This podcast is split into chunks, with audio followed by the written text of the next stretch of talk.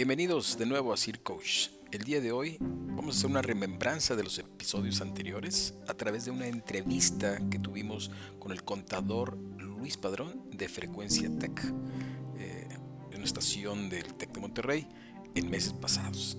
Espero les guste y comenzamos. Está con nosotros el ingeniero José Luis Arizmendi Pérez. Él es director general de la firma Sir Coach. Eh, ingeniero, bienvenido. ¿Qué tal? Buenas tardes, Luis. Muchas gracias por la invitación. Buenas tardes. Él es, este, bueno, pues tiene una formación y desarrollo profesional demasiado amplio. Este, nos llevaría todo el programa, eh, todo su récord este, educativo, pero tiene por ahí una serie de certificaciones como, como coach, eh, tanto a nivel nacional como a nivel eh, internacional. Bien, bueno, pues el día de hoy vamos a hablar del tema del emprendimiento, factor clave para la libertad financiera. Eh, ingeniero, ¿qué debemos de entender por emprender o emprendimiento? Mira, este, el emprendimiento en sí mismo este, va a implicar el tomar alguna acción con toda la convicción para poder salir hacia una, hacia una economía personal importante y diferente. Es hacer algo diferente. Este, vamos a explicar en el transcurso ahorita del, de, la, de la charla y la plática algunos mecanismos para poder llegar a ese emprendimiento que sea efectivo y que nos pueda dar y le pueda dar a la gente en general pues esa libertad que está buscando. si pudiéramos graficar en una especie de cuadrante, ¿dónde podemos ubicar a las personas, no? Eh, porque, bueno, pues eh, la persona va creciendo, se gradúa y pues a lo mejor quiere trabajar, quiere emprender. Eh, ¿Cómo pudiéramos ubicar ahí a los, a los, a las personas? Sí, fíjate, hay, hay un libro muy importante que nos, nos dicta esto que tú me estás mencionando, que es este el libro de Roberto Kiyosaki, que se llama El cuadrante de flujo de dinero es un libro que se puede, que se puede conseguir. La base de esto que tú me acabas de mencionar es bien importante. ¿Por qué? Porque él menciona cuatro cuadrantes. Está hablando principalmente cuando eres tu empleado, en uno de los cuadrantes de la parte izquierda. En la parte inferior de ese cuadrante es cuando eres autoempleado. Y después la siguiente parte, la parte lateral, la parte derecha de este cuadrante tiene que ver ya con buscar esa, esa libertad financiera, que tiene que ver con dueño de un negocio o empresario o con inversionista. Entonces, dentro de ese flujo, pues es importante destacar para seguir esos caminos que... O sea, si viéramos una línea del tiempo, primero ingreso a una empresa como empleado, salgo de ella, me liquidan con esa lana, pues pongo mi negocio, no hay empleados, por lo tanto estoy en modo autoempleado, yo soy el que abro y cierro el negocio, el que contesto, el que limpio y el que ejecuto la tarea. Y luego ya entra este, la persona, pues a lo mejor con colaboradores y demás, pero no sigue estando inmerso en la compañía. Y cuando sales de la empresa es cuando ya te conviertes en un simple inversionista. ¿No? Entonces, ese cuadrante por ahí queda. ¿Hay algún límite de edad, ingeniero, para eh, emprender o para soñar despierto, ¿no? Como dicen, o sea, este, pues eh, eh, hay que ejecutar esto, o sea, ¿en qué momento? Porque hay radioescuchas, bueno, de todas las edades, ¿verdad? y que digan, no, hombre, yo ya no tengo edad para andar emprendiendo un negocio. Fíjate, yo creo que aquí hay gente que tiene quizás esa creencia y es incorrecto. Este, hay cualquier edad dentro de tu edad de productiva, ¿no? Este, cuando tienes tu carrera, hay gente que inicia antes de empezar una carrera o que no tiene una carrera y hace un muy buen inicio de emprendimiento. A lo que quiero llegar es de que puede ser a cualquier edad que se pueda tener y enfocarse principalmente a ese tema que lo que estás buscando, pero no hay límite, no hay edad. Ciertamente, por ejemplo, en el caso ahorita de mi hijo, tiene 15 años, le digo, oye, vamos a echar a andar tu primera empresa y papá, es que estoy muy pequeño, ¿sabes qué? Órale, eh, aunque la quiebres, pero es nada más para que veas todo el flujo de transacciones que está involucrado en mercadotecnia, administración, este, la parte de, de, medios, redes y demás, ¿no? Entonces es muy importante eh, acercar a la juventud al tema de los negocios desde temprana edad. Eso que estás mencionando es bien importante y está en los padres, bueno, en las escuelas, aquí como, como el TEC de Monterrey, de que eh, al empujar, al impulsar al joven desde temprano, le das ese poder para que se la crea y, que pueda emplear su conocimiento, su habilidad más adelante y reforzarlo. Bien, eh, ahorita mencionabas este cuadrante de empleado, eh, empresario. si los bifurcáramos o los enfrentáramos entre sí, ¿cuáles son los pros y contras de ser empleado y de ser empresario o emprendedor. Sí, e, el hecho de, que cuando tú estás como empleado depende de tu tiempo y de tu esfuerzo para ganar y crecer. Alguien puede decir, oye, estoy, no, tengo, no tengo mal empleo, ¿por qué me quieres cambiar?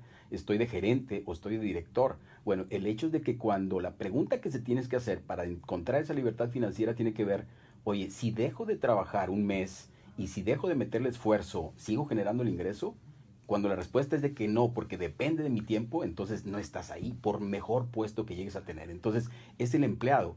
La otra parte, el emprendedor y el empresario, ya no necesariamente depende de su tiempo y su esfuerzo, porque ya tiene gente, tiene recursos que están encaminados para lograr esa independencia. Fíjate, entonces, esta libertad financiera, primeramente, eh, la persona debiese tener libertad en su, en su, sentido más amplio, es decir, libertad de tiempo, no, no estar sujeto a un horario de trabajo para poder emprender e, e, estas acciones. Totalmente, el tiempo es factor clave. Claro, claro. Eh, en tu ejercicio profesional como coach de negocios, eh, ¿cuáles son los problemas o problemáticas que, que, la gente te, te narra? Fíjate, este, eh, recientemente he realizado algunas encuestas este, con, en ese sentido de ver cuál es el comportamiento y qué hay detrás de un no emprendimiento. ¿Qué, qué sucede? Y, me sorprendo, bueno, quizás es algo normal para mucha gente que quizás este, lo haya ya evaluado anteriormente en el paso del tiempo en cualquier país, pero el primer aspecto que he escuchado y visto es la falta de dinero el primero. O sea, la gente hay un temor porque no tengo dinero suficiente. A ver, entonces, ¿esto es un mito? Es decir, ¿la falta de dinero no me impide emprender un negocio? No, no, no. Es un mito. ¿Por qué? Porque de pronto tú quieres tener lo que sea un recurso del negocio que tú quieres. ¿Y qué sucede? De que ese dinero, bueno, enfoquémonos a tener una meta para conseguir dinero y vas a darte cuenta que hay diferentes opciones hay diferentes opciones. Puede ser desde un familiar, de un primo, de un tío este próspero. De financiamiento. Eh, financiamiento, eh, casas, etcétera. Oye, que si te vas a las, a las formales y, algunas este, eh, informales, bueno, al cada uno va a tener su riesgo, pero lo importante es que veas opciones y que no caigas, obviamente, en altos intereses o aspectos que te vayan a deteriorar tu Ok, Pero dinero. dinero. ¿Algo más? El otro tema es el temor a que no resulte y los temores intrínsecos de la persona hay un temor por, por la gente. O sea, hay, hay, gente que puede tener el dinero, el recurso, pero hay un temor, hay miedo. O sea, pero esto forma parte de la naturaleza del hombre, ¿no? Es simplemente cómo controlar ese miedo, ¿no? Porque a veces, bueno, pues dicen que todo es relativo, ¿no? Es dependiendo de cómo se observa. También la cultura, ¿no? Si venimos de una empresa, de, una familia que siempre han sido este, trabajadores, pues es difícil romper con esa cadena, porque parece como que ya es una herencia, ¿no? Decir, oye, papá, abuelo trabajó para una empresa, pues el hijo también se proyecta de esa manera, ¿no? Entonces hay que abrirle ese abanico de oportunidades, este, pues a las nuevas generaciones y decir, oye, bueno, pues también hay, hay otro mundo en el cual puedes crecer eh, eh, profesionalmente. Entonces ya tenemos la falta de dinero, tenemos los, los miedos y demás. ¿Hay algún otro problema recurrente? Son, los más fuertes. Hay otros que, que, no saben cómo hacerle, no saben cómo empezar. O mucha gente quiere, ¿no? Pero dicen, bueno, es que no sé qué, qué, qué, producto, qué servicio ofrecer, ¿no? Hay una, hay una posibilidad de éxito cuando a ti te gusta algo en particular, Luis, y que dices, oye, me gusta esto, cómo lo puedo ampliar, cómo lo puedo desarrollar y documentarme. Entonces, es un inicio. Tú no te puedes meter necesariamente en algo que no te gusta. Entonces, tú puedes ver tendencias, cómo está el crecimiento de los artículos, productos, servicios, qué hay necesidades del mercado. Son aspectos más amplios de un análisis de mercado para saber por dónde tendrías que empezar. Aparte, y si se puede compaginar con lo que te gusta, qué mejor. Bien. Eh, si vemos una también línea del tiempo o una especie de puerta o dos puertas, una la del empleado y otra la del emprendedor, y abrimos la puerta del, del emprendedor eh, contra, y obviamente hay un camino largo, ¿verdad?, que recorrer. ¿Cuáles serían los obstáculos a los que se estaría enfrentando el, el emprendedor? Fíjate que, que, el primer obstáculo que vemos o he visto en mucho tiempo es primero el decidirse, el llegar a decidirse. Esto es como, es como la enfermedad, Luis. o sea, se le va la vida a la persona eh, intentando abrir la puerta. Totalmente, o sea, eh, hay indecisión y estará muy, tendrá llave, no tendrá llave, estará muy pesada. Este, hay ese tipo de indecisión este, antes de cualquier otros obstáculos que vas a ver más adelante, primero romper esa inercia. Es lo más difícil, empezar. ¿Qué sucede cuando tú te pones una meta? El primer paso es más difícil. Es más difícil. Entonces, esa es la primera. Es como un miedo a las alturas, ¿no? Que algunos tenemos, que dice, oye, híjole, eh, el miedo a lo desconocido, ¿no? Así es, así es. Entonces, ya una vez que, que vences ese, ese aspecto y esa toma de decisión y esa conciencia que tú vas a tener sobre esa decisión que te va a cambiar la vida y que estás convencido y lo vas a hacer por algo, que estás decidido, van a venir otros que son los que normalmente externamos, porque esa decisión lo traemos adentro. Entonces, ¿qué van a surgir más adelante? Va a surgir el dinero, los trámites, que si conozco o no conozco, que si busco a algún especialista para saber cómo hacerle, y las ventas no soy bueno, pues a quién acudo, a quién recurro, me preparo con gente que sí sepa, y así vendrá el tema de, contabilidad, este, de, de, finanzas, este, el, tema laboral. Sí, porque ahora cambias de cachucha, ¿no? de ser empleado, ahora vas a ser el jefe, vas a ser el patrón, vas a ser el pagador. Y que ese es el otro tema también, ¿no? Tu producto puede ser muy bueno, pero para fabricarlo necesitas manos. Toda una estructura. Y estas manos, probablemente el tema de si, si, si no sabes manejar las emociones, esta inteligencia emocional, el clima laboral, pues tu empresa va a quebrar, ¿no? Y, es el riesgo que, se escucha normalmente, eh, que eh, tantas empresas, eh, microempresas, empresas que, que, lo inician, caen por eso, porque efectivamente tú eres bueno para hacer algo, pero crees que es lo único y no, hay una estructura, hay un proceso administrativo, financiero, venta, recursos, que no lo conoces y no lo aceptas normalmente el poder llevarlo a cabo para fortalecer tu negocio. Yo recuerdo cuando iniciamos la firma, este, vi por ahí un, un, anuncio y nosotros, bueno, pues nacimos eh, a través de una eh, incubadora de negocios, ¿no? Y eh, yo por primera vez escuché la palabra plan de negocios. Oye, ¿y eso ¿Con qué se come? ¿Cómo se consume o qué? Entonces, este, pues bueno, pues por ahí tienes que poner en blanco y negro tu negocio, qué es lo que esperabas, cuál es tu punto de equilibrio, de dónde iban a provenir tus, tus clientes, quiénes eran tus competencias. poner escenarios realistas en ocasiones, porque hay veces que el que inicia, Luis, ¿qué sucede? Que pone un escenario optimista y pones tu proyección financiera, oye, voy a vender tantos pesos o millones o lo que sea, y resulta que... Exacto, fíjate que yo también, eh, me queda a mí bien claro, yo siempre pongo en todos los escenarios de mi vida o decisiones que voy a ejercer, es estos tres escenarios, el escenario eh, más positivo, el escenario más negativo y un escenario intermedio. En los tres escenarios, bueno, tú debes de, debes de tomar riesgos medidos, ¿eh? porque también, o sea, vas a endeudarte y, a, tu descendencia, bueno, pues está muy difícil, ¿no? Entonces tienen que ser proyectos en los cuales los riesgos, bueno, pues de cierta manera los tengas este, controlados, ¿no? Es correcto. Bien, eso es el tema de las barreras. Eh, hay una palabra que a mí me gusta mucho, este tema de la zona de confort, ¿no? Que decimos, no, hombre, pues es que no nos movemos de la cama porque estamos en nuestra área de confort, con, este clima. y demás, televisión, este, ahora con los nuevos, este, estos aparatos tecnológicos y demás, bueno, nadie quiere salir de casa, ¿no? Entonces, esto haciendo un símil a los negocios, ¿qué nos puede decir al respecto con la zona de confort y por qué este, aquellos que nos están escuchando deben de salir de esas áreas? Fíjate que, este tema me ha tocado dar varias pláticas al respecto, este, y, bueno, esto es, eh, esto lo traemos de nuestro cerebro, ¿eh? Este, y este confort este, acude a nuestro cerebro reptiliano, que algunos este, sabrán más que yo en este sentido, y, bueno, este, el, cerebro, para poder, el, cuerpo, el humano, este, para poderse mover, eh, eh, quiere tener el menos miedo posible de cualquier cambio, quiere hacer el mínimo esfuerzo posible y quiere obtener el máximo placer posible. Cuando tú te encuentras en una situación, la que quieras, en el momento de hoy, tú vas a encontrar estados de confort. Y ese estado de confort, tú dices, oye, tengo mi chamba, está segurita está mi aguinaldo y las prestaciones y, y, tengo, pues no le tengo que buscar. Y, y, y, la esposa del compañero que está empleado le dice, oye, este, pide un aumento de sueldo porque ya nos alcanza, Son, somos ya cuatro de familia, cinco de familia. Y pues ahí hay un, un temor, ¿no? Oye, el miedo de pedir aumento para salirte como empleado, yo ni siquiera digo poner un negocio. Entonces, ese tema de mantenerte ahí, es lo que busca el, cerebro y, la mente en forma natural, no salirte. ¿Por qué? Porque te va a provocar un, esfuerzo, repito, un poco placer o, miedos. Entonces, e, eso es difícil. Y este, el, máximo confort que yo les digo siempre es cuando estás en el vientre de tu madre. Mira, la comida te llega, la temperatura idónea, no necesitas nada.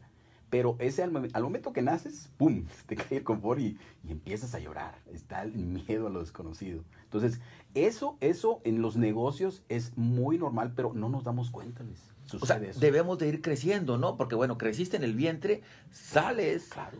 Y eso en un entorno diferente. Y, y, seguimos creciendo, pero muchos nada más seguimos creciendo o acumulando este, años, pero no acumulamos experiencia, no, no vamos haciéndole unos agregados, ¿verdad? Profesionales o de conocimiento a la vida. Y bueno, pues eso es. Si uno no cambia, pues no va a cambiar, vas a estar ahí como si estuvieras en un carrusel, ¿no? Ciclado. Es correcto. Este, esto es en, base a lo que es esto del, del, del confort. Cuando las personas la que tú conoces, el empresario que tú conoces, el compañero, el compadre, el amigo, el hermano, el tío, el que tú conoces de éxito, ¿qué sucedió para tener ese paso y dar ese paso para tener el éxito? Yo más este, retomando el tema, los tres aspectos que mencioné, es el miedo lo reduces, tú quieres cambiar y quieres algo diferente y quieres algo mejor y te vale y te vas este, a hacerlo y no, no vas a tener temor. El esfuerzo, sabes bien que lo vas a multiplicar o sea, incrementas el esfuerzo porque requieres algo y vas a hacer algo. Y por último, el placer en ese momento no te interesa. Tú lo vas a ver a futuro, ese placer. Entonces, esos tres elementos combinados te van a dar esos pasos que van a, vas a estar buscando hasta que logras el éxito. Exacto. Fíjate, y ahorita estaba tratando de, graficar esto también. Es como un atleta, ¿no? Un boxeador que dices, oye, ese cuate, qué suerte tiene. En dos rounds ya se llevó varios millones de dólares. Pero no vieron todo el esfuerzo, toda la preparación, que esta persona es toda la disciplina, ¿verdad? Para levantarse a diario, para mejorar su cuerpo y para enfrentarse pues a la competencia, ¿no? Y que eso es lo que la gente también tiene que este pues reflexionar. Ahora, eh, el tema de la pasión, ¿verdad? En los negocios, ¿es un ingrediente principal o un ingrediente que dices, pues no? Oye, fíjate que, eso que comentas, eh, me ha tocado a mí que me permiten eh, hacer una evaluación con alguna gente, grupo de vendedores, gerentes, en alguna empresa, en algún negocio, y le digo, oye, como primer paso, yo quiero escucharlos. Quiero escucharlos, quiero verlos, cómo actúan, cómo, cómo se desenvuelven, se desarrollan, cómo hablan en, sus 5 minutos, 15 minutos de cuando presentan sus resultados. Y desde ahí yo ya estoy viendo la gente que transmite. Y casualmente la gente que transmite, o sea, que trae esa energía, que trae esa pasión, tú ves sus resultados y resulta que van permanentemente hacia arriba no es lo único. Debo decir, ah, porque tú eres apasionado en las cosas que te gustan, vas a salir. No, te tienes, es complementario, te tienes que preparar, tienes que tener también las capacidades. Aparte de la actitud, requieres la aptitud. Si no haces las dos juntas, no vas a poder triunfar. Entonces alguien puede decir, oye, pues eh, están diciendo que con tener ganas y ser apasionado le entra así. Es bien importante en la fórmula, pero se complementa con el conocimiento y se complementa con la aptitud. El desempeño solamente va a ser exitoso y bueno si complementas esos dos factores. La suerte no existe. Hay que prepararse en el tema eh, de los negocios. Ahora bien, bueno, pues para ir cerrando un poquito aquí este tema de las ideas. Ok, ahorita yo estoy como empleado. Digo, pues tengo ganas de entrarle. Me gustó la charla y voy a cruzar la puerta y me voy a enfrentar contra lo que ahorita narrábamos. ¿Cómo saber si soy bueno para emprender en los negocios o mejor me quedo en modo godines eh, detrás de eh, un escritorio. Fíjate que, eso que, comentas este, es, importante destacarlo porque hay gente que cree que no es bueno para eso y desde ahí ya partimos mal. O sea, se etiquetan, o la familia lo etiqueta, o un jefe lo etiquetó y este cuate yo, yo te digo, este, eh, yo como coach, este, Luis, este, te puedo decir eso de que esa creencia que tú tienes es tan fuerte que, que no es fácil, ¿eh? porque llevamos años creyendo que eso así, entonces lo que tú practicas, así sucede. las personas se pueden reinventar. Totalmente. Totalmente, o sea, claro que es un proceso y, por eso también menciono, el especialista va en todos los sentidos, de tu persona, pero también de las habilidades y competencias que requiere para tu negocio. Y para saber si estás en el camino o no, bueno, es importante saber en qué eres bueno, en qué no eres bueno. Tú mismo te vas a dar cuenta. Lo pueden decir tus compañeros, tus jefes, tus amigos, y bueno, hacer tu propio autodiagnóstico para saber en qué le tienes que invertir, porque finalmente va a ser tu libertad financiera lo que estás buscando, tu familia, este, o lo que tú necesitas o quieres hacer en tu vida. ¿no? O sea, te va a costar sudor, te va a costar lágrimas, te va a costar tiempo de estar con la familia, ah. te va a costar que muchos amigos, familiares te digan, estás loco, ese negocio no sirve, estás a lo mejor innovando y están todos estos miedos latentes, naturales y genuinos, pero pues hay que enfrentarlo, ¿no? Si no el hombre no hubiese avanzado. yo, te quiero comentar rápido una experiencia deportiva. Yo este, también soy maratonista y me tocaban eventualmente entrenamientos de 30, 35 kilómetros.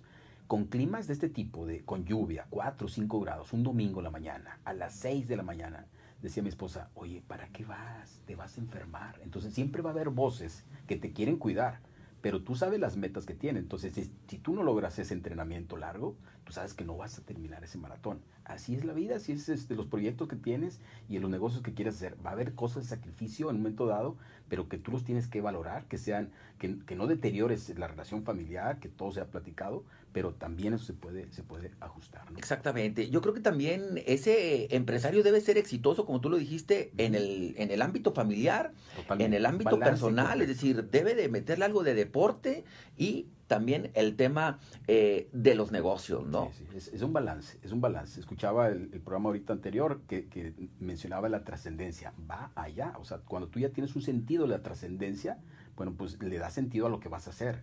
Ahora, ¿el emprendedor puede solo?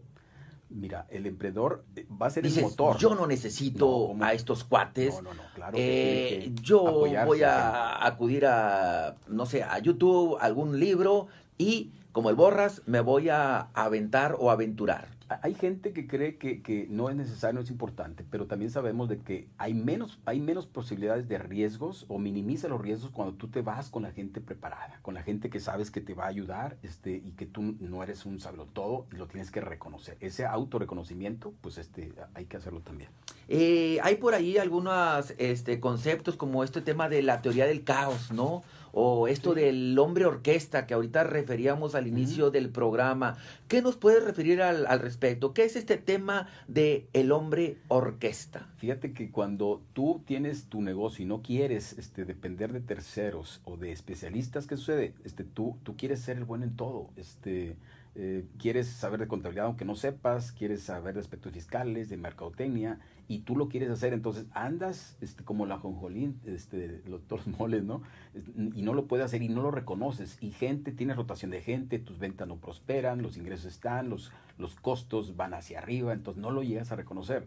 Entonces, esa gente, esa, yo le llamo así teoría del caos, ¿por qué? Porque ese hombre orquesta quiere hacerla de todo, no lo reconoce. Entonces, es importante llegar a ese punto de. O sea, haciendo un símil, aunque ahorita mencionabas que el, el, el, antes de nacer estamos en el vientre y nacemos, crecemos. Yo creo que también es importante a las empresas irle llevando también una edad cronológica, ¿no? Que al principio no le debes de sacar recursos a la empresa, al contrario, hay que alimentarlo como si fuera un bebé, ¿no? O, un árbol, ¿no? Que hay que, este, la semilla, como quien dice, quien no ve chico, no ve grande, ¿no? Entonces, las empresas también yo creo que es esta intolerancia a la, a la, frustración de que, oye, es que el negocio no me está dando y apenas tiene seis meses. Oye, esto es totalmente imposible. Tienes que acreditar la marca, el producto, prueba error, este, eh, eh, es todo un, un, proceso. Todo un todo proceso. un proceso, ¿verdad? Yo en esa, en esa referencia yo siempre le comento que el embarazo es de nueve meses no puedes tener un hijo de, un día para otro. O sea, este, alguien lo quisiera, a lo mejor lo ha pensado, pero no es así. Así son las empresas y los negocios. Tienes que esperar y, el tiempo prudente para ello, ¿no? Entonces, este, para ir concluyendo, el, el, emprendedor dice, ¿sabes qué? Si quiero emprender, es como entrar, si quiero hacer deporte. Yo voy al gimnasio y empiezo con todas las ganas, con toda la pasión y a cargar peso, este, a, a usar los, los supervisados las máquinas, exactamente, para allá iba, es decir, cometemos el error de decir, no, hombre, yo lo voy a hacer solo, ¿qué va a pasar ahí? Bueno, vas a sufrir una lesión, te vas a tener que retirar y vas a decir, oye, lo mío, lo mío no es el emprendedurismo, ¿verdad? ¿Por qué? Porque no estuviste cobijado por un especialista. ¿Hay resistencia a, a, tener algún especialista por parte de, de, la gente que está emprendiendo? Este, ¿Por qué? Porque a lo mejor también está el tema del dinero. Oye, no, hombre, no tengo ni siquiera para emprender. Pues menos para pagarle un cuate. O me van a robar la idea, ¿no? Que esa es también otra.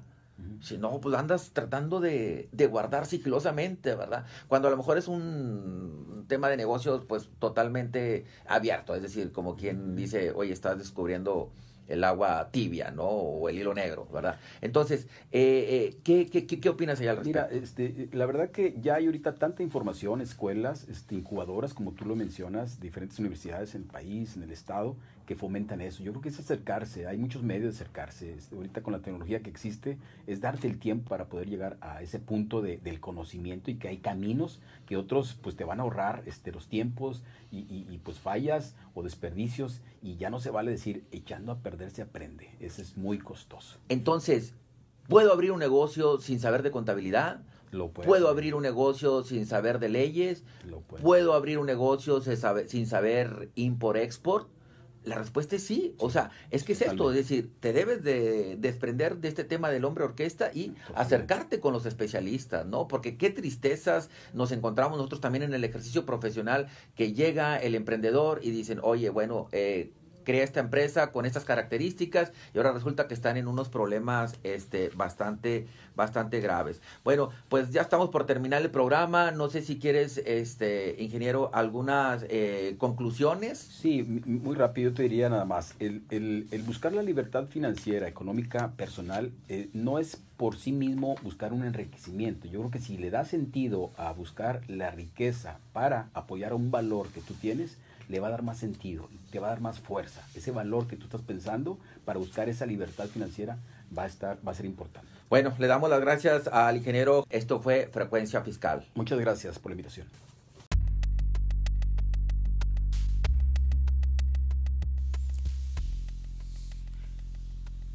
Espero que te haya gustado, que te haya servido y haya sido una recopilación interesante de los episodios anteriores y te invito de nuevo a que me puedas seguir en las diferentes plataformas. Cualquier información en info.circoach.com, algún tema que sea tu interés, algo en lo que te pueda ayudar con todo gusto. Estamos en Twitter, estamos en Facebook, estamos en la página www.circoach.com. Muchas gracias, hasta pronto.